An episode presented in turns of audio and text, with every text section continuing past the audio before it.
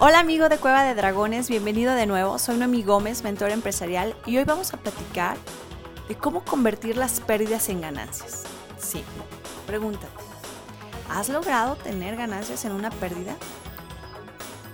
Y pensarás, a ver, Noemi, eso es imposible. Pero yo te digo que sí, claro que se puede. Debemos lograr conectar y ver más allá de nuestro dolor para poder darnos cuenta que en cualquier situación que estemos viviendo encontraremos ganancias, incluso en las pérdidas. Por eso, quiero que hoy te lleves cuatro herramientas para que puedas convertir las pérdidas en ganancias.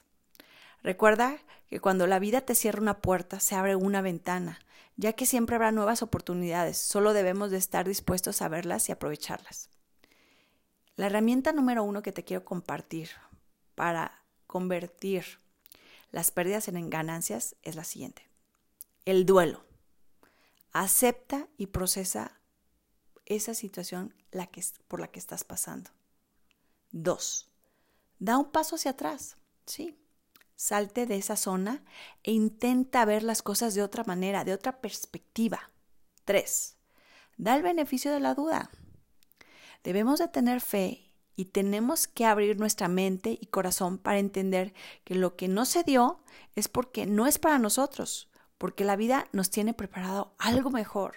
Y cuatro, no te aferres a las personas, proyectos, cosas, negocios que no están funcionando. Y mejor fluye. Porque para extender las manos y poder recibir lo que nos corresponde, debemos dar la oportunidad de dejar ese puño cerrado y abrirte a las posibilidades.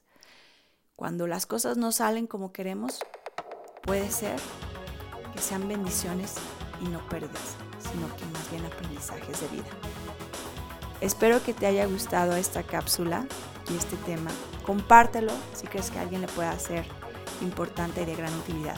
Gracias por haberme sintonizado. Soy tu amiga Noemi Gómez, mentora empresarial, escritora y conferencista. Y nos vemos la próxima cápsula de Cueva de Dragones.